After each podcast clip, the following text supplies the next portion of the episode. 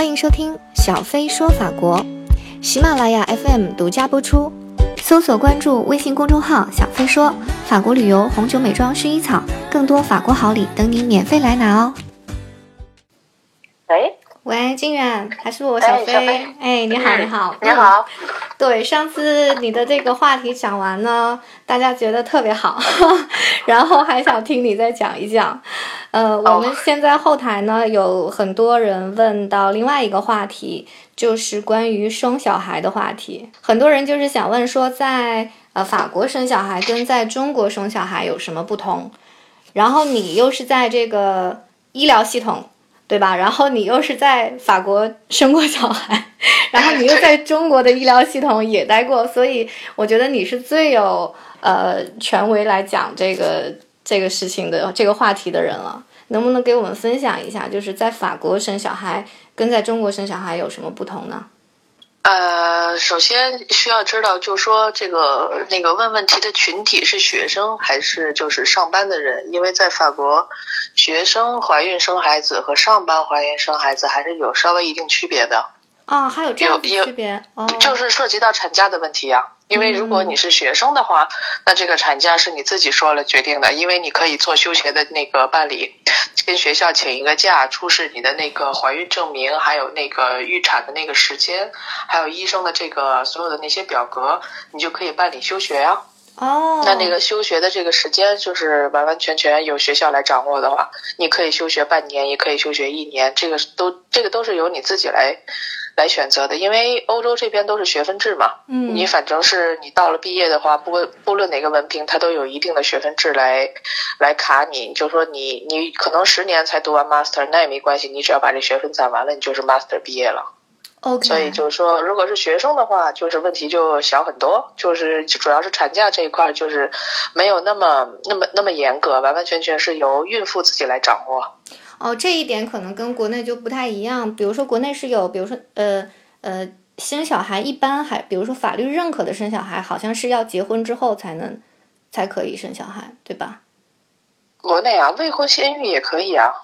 但是就是说那个啊，这这方面之类的。对对，户口就麻烦一点，因为他必须要有一个那个，对，要都是要上户口的嘛，然后必须要有那个父母双方。那个认同这个小孩，他可以才上户口。哦，这个就涉及到另外一个话题，就是在法国是不是没有户口这一说？就比如说小孩是婚生或者非婚生都可以。中中国是少有的世界上少有的两三个国家以户口籍管理人口的这么一个国家。嗯，法国不存在户口本这样，它有一个家庭本。嗯，然后但是跟户口本跟户口本有一点一样，其实它的形式有一点一样，因为他们会上面会写上爸爸是谁，妈妈是谁，什么时候结婚，或者是没有结婚，或者是同居的状态，然后小孩子的姓名、出生日期、地址啊什么的。其实就是一个有一点像一个登记本一样，但是每个家庭都有一个，所以我们叫家庭本儿。嗯，小孩每个小孩出生以后，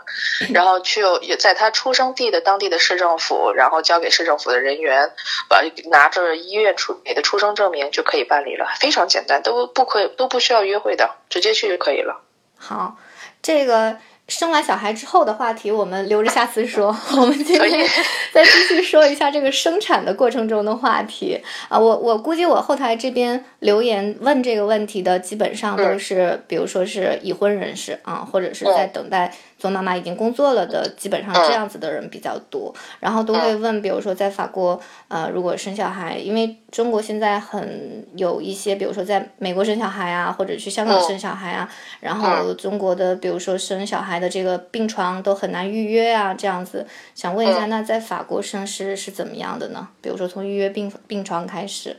嗯，从那就要从考虑怀孕开始讲，因为就是怀孕在三在十四周之内，必须要去找那个医生开具怀孕证明。有了这个证明以后，然后你所有的那些孕检呀、产检呀，才会特才会拿到医保去报销。因为如果你不开这个怀孕证明的话，你有的时候做的一些特殊的检查，或者说说超出它这个规模里外的那些检查，医保都是不给你报销的。这是其一，在怀孕十四周之内必须要找医生开具怀孕证明。拿到了，因为为什么是十四周呢？因为在十四周之前，有的那些胚胎它不是很成熟的，很容易流产。那么过了十四周以后，呃，就不叫流产了，就叫人工引产了。它是这个界定就在这里，因为十四周是一个比较，就是说在孕期来从生理病理学还有从解剖学上面来讲，就是十四周这一块，就是对于胚胎的稳定稳定性已经是可以说的过去了。过了十四周以后，再过的那些都叫流产，就是人工引产。然后呢，就是说拿着这个证明就可以去去可以进行各种各样的报销制度了。那么报销制度就是说，就是在法国有医保卡的，从怀孕的第六周的第一天起，一直到产后的第十二天是百分之百报销的。哦，你再说一下是百分之百报销哪些内容呢？就是你所有的孕检的那些节目，嗯，你所有孕检的那些项目，呃，B 超也好，是阴超也好，三 D 也好，是二 D 也好，然后所有你之前做的血检，你每个月都要做的血检，或者是每三个月要做的 B 超，所有的这所有所有的检查，不管什么样的检查，它但是条件是你第你必须要有医保卡。这里面的医保卡指的就是是法国政府提供的这个医保卡，就百分之就是我上次说的百分之七十那个就可以了，对受限了，对，不需要再另买，并不是说其他的这个商业商业险包包含。这个不需要商业险，这个因为它这个怀孕这块是它的属于卫生公共卫生这一块的一个保护措施嘛。那么就是说，你只要是有 c q d s o c i a l 的卡，我不管你有没有普通那个补充的商业保险，从你怀孕的第六周的第一天起，一直到产后的第十二天。母亲和婴儿的这个所有的那个检查，所有的保都是百分之百报销，自己不用出一分钱。那什么样的人可以拿到这个社会保险呢？你在法国需要有那个正当的地址啊，然后需要有法国的居留居留证啊。嗯，这个居留这样的。嗯，OK，这个居留旅游就不行，对吧？旅游就不行，必须要六个月以上。六个月以上的居留，对，也就是并不是说你一定要国籍是法国人才可以。那不一定，那不一定。他只要是你所有就是在法国那个法国领土上面待过超过就连续居住超过六个月以上，都可以申请这个医保卡。OK，那这样这样来看，从怀孕、备孕一直到生产，这个的费用大约是多少呢？本身自己要掏的费用有多少呢？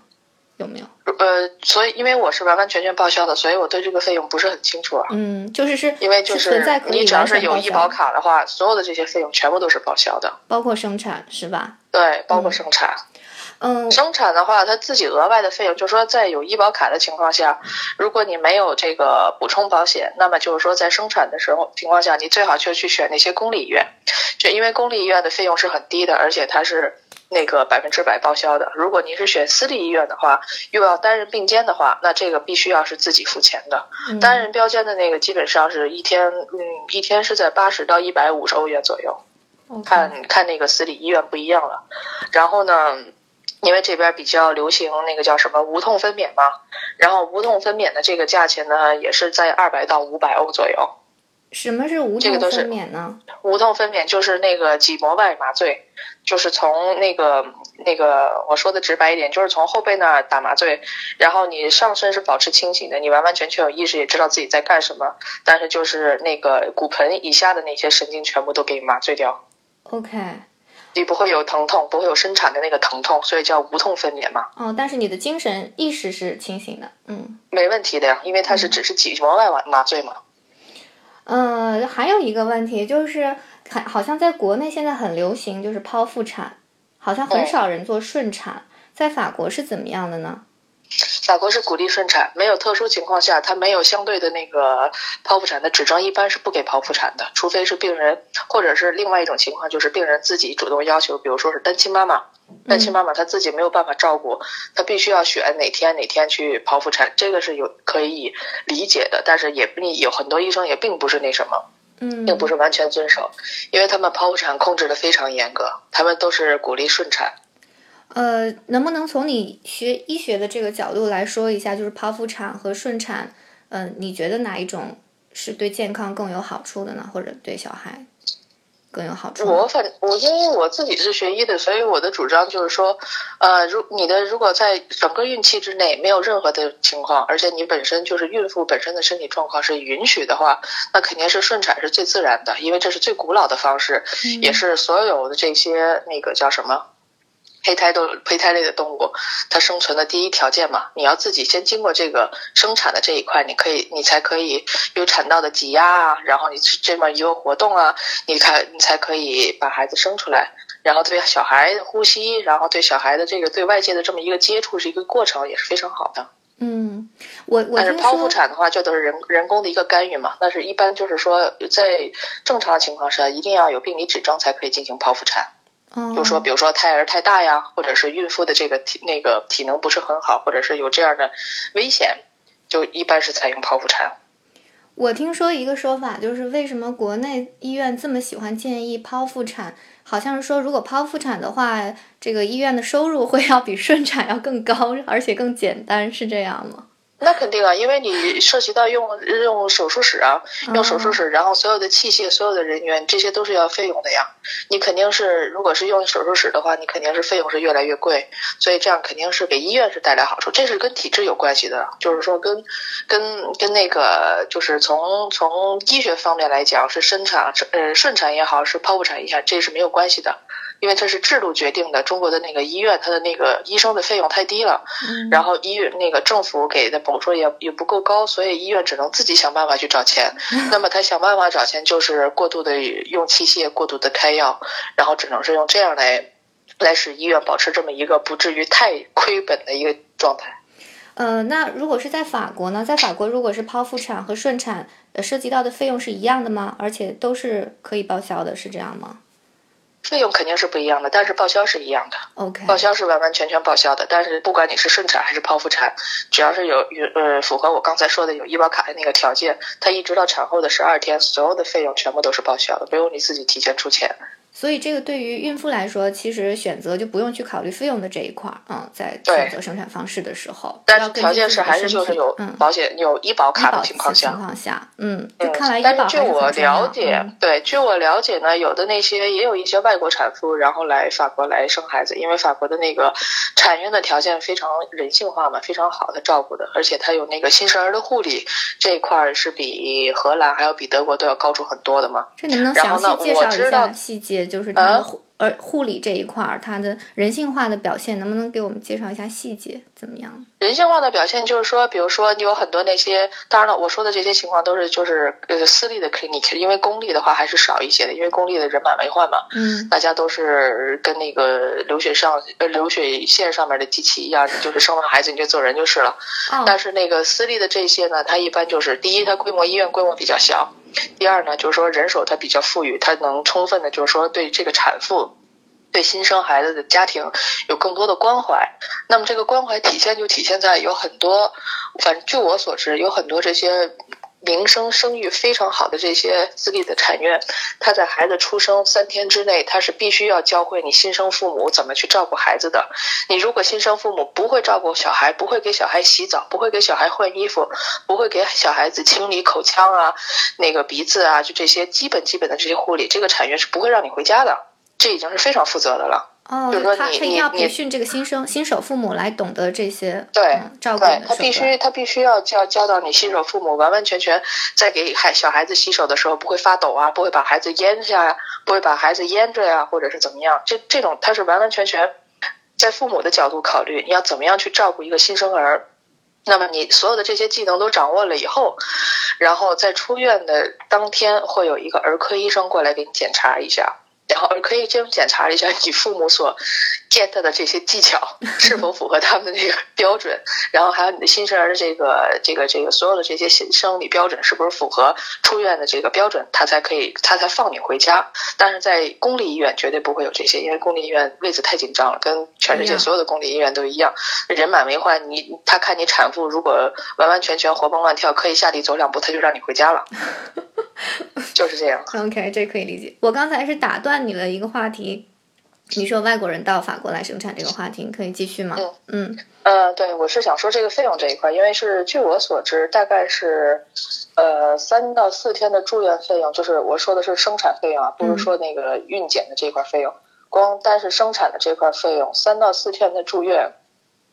呃，以我知道的价格应该在两千到三千欧左右。就是在规模中等的 clinic，就是所谓的那个私立医院。也是私立医院生产的话是两千到三千欧元左右，对吧？对，那就是人民币。这只是就是产费，就是完完全的产费。这个这个费用就是说从你入院开始一直到你出院，那么这里面所有的费用就包括就是这个是顺产的价钱啊。如果是那个如果是剖腹产的话，这个价钱要 double，就是要要要翻倍一下，对，要算要要要翻倍，而且时间要可能多一到两一到两天，因为剖腹产的住院时间一般是控制在五天到七天左右。然后顺产的话，基本上三天到四天他就让你出院了。OK，也就是换算一下人民币是一万六到两万五左右，差不这个差不多。对，这个是就是顺产的嘛，他就是说从你住院开始，一直到你离开这期间用的所有的，你比如说医生来看你的诊费，然后麻醉的费用、护产室的费用、助产室的费用，然后包括每天巡房的费用，还有你的吃喝拉撒，反正就是全部全部全部算起来的话，是两千到三千左右。OK，我还想问一下，就是关于剖腹产的，现在国内不是鼓励生二胎吗？那如果是剖腹产，第一胎是剖腹产，那第二胎如果也是剖腹产的话，对这个呃孕妇的这个身体或者说身体恢复有什么影响没有啊？没有什么影响，它唯一的条件就是说两胎之间不可以不可以那个太接近，因为一胎是剖腹产的话，它就说第二胎怀孕的时间至少要等一年以上，这个是比较。比较保守的估算，因为这样的话，那子宫的那些横纹呐，然后子宫横纹肌生长啊，这些都不会影响第二胎再发育。不然的话，有的时候，比如说你第一胎是剖腹产，然后可能几个月以后马上要怀孕的话，那就有很多就是在刀口上面妊娠，这个是非常非常危险的一种妊娠状态。应该没有这种，哦，也就是正刚刚出生完第一胎几个月之后又怀孕了，这种状态就很危险。对，哦，对，最好要等一年之后再最好最好是等一年，对。让机体有一个恢复的过程，这样的话，它那个子宫整个横纹肌啊也好，它那个对刀口的这个刀口它自己本身愈合的也非常好，一年之后没有任何问题。你要重新再再怀孕，或者是再以后再剖腹产的话都没有问题。我有一个同事就剖了三次，一点问题没有。哦，我这听听起来都有点挺挺恐怖的。这个这个就让我想到我们看那些。特别是好像美国的电影啊，好像生产的时候，呃，爸爸经常是可以在产房来助力这个呃孕妇生产的。在法国是这样吗？爸爸可以进产房吗？一样的，是可以进产室。对，而且他甚至还鼓励爸爸进去，但是他允许每次只只允许一个亲人陪伴，因为产房的面积并不是那么大嘛。他一般都是鼓励爸爸进去陪的，但是爸爸也可以不进去陪，但是正常情况下他都是鼓励，而且爸爸都不用换衣服。穿穿正常的衣服就可以了，不一定非要穿那种无菌的啊或者什么的。对，因为产房本来就不是无菌的。哦，并没有说呃，对，除非他进手术室，手术室的情况下是那是完完全全无菌的。但是如果是正常产房的话，那就无所谓了。OK，哦，我还有一个问题啊，就是中国有一句古话，就是十月怀胎，是吧？经常就是说我十月怀胎生下你，但是事实上好像。这个西方说是九个月，对吗？怀孕期间到底是几个月呢？它是九个月到十月，它是从九个月开始，因为一个月四个星期嘛，四九三十六，它是从三十六周以后，这个胎儿就是完完全全算是成熟的状态了。你也可以，但是过了四十周以后，你有有点就像过熟的胎儿了，他一定要给你让给你引产也好，是给你抛出来也好，他一般不会让你超过四十二周。过了四十二周的话，那胎儿就太大了。太成熟了，因为子宫的那个环境已经没有办法那个满满满足他的那个生长发育的环境了。OK，所以就是说十月怀胎是比较很正常的、很理想的一种状态。那么在法国平均来说，它一般都是三十八、三十九周也就生了，基本上是这样。OK，所以都是都是对的啊，这这差不多，对，时间差不了太多，前后差了两个星期也就。OK，还有一个大家问的非常多的一个问题，就是关于坐月子，好像 是不是只有中国人在坐月子呢？我没有见过其他国家的，但是我我可以肯定的是，法国人绝对不坐月子。包括我自己生完了以后，因为我是顺产，然后我我记得非常清楚，我是下午顺把孩子生出来的，大概是下午不到四点的样子。然后六点钟六点半给我送晚饭的时候，那个助那个助产士就跟我喝，你喝杯凉水吧，我觉得你好渴。我说那好吧。这在中国是完全不可能的啊，接触凉水啊什么。然后就是他每天都给我一点五升的那个凉水，然后真的是冰凉冰凉的。然后我没有办法，我只能咬牙喝了，因为我那个里头都没有热水器。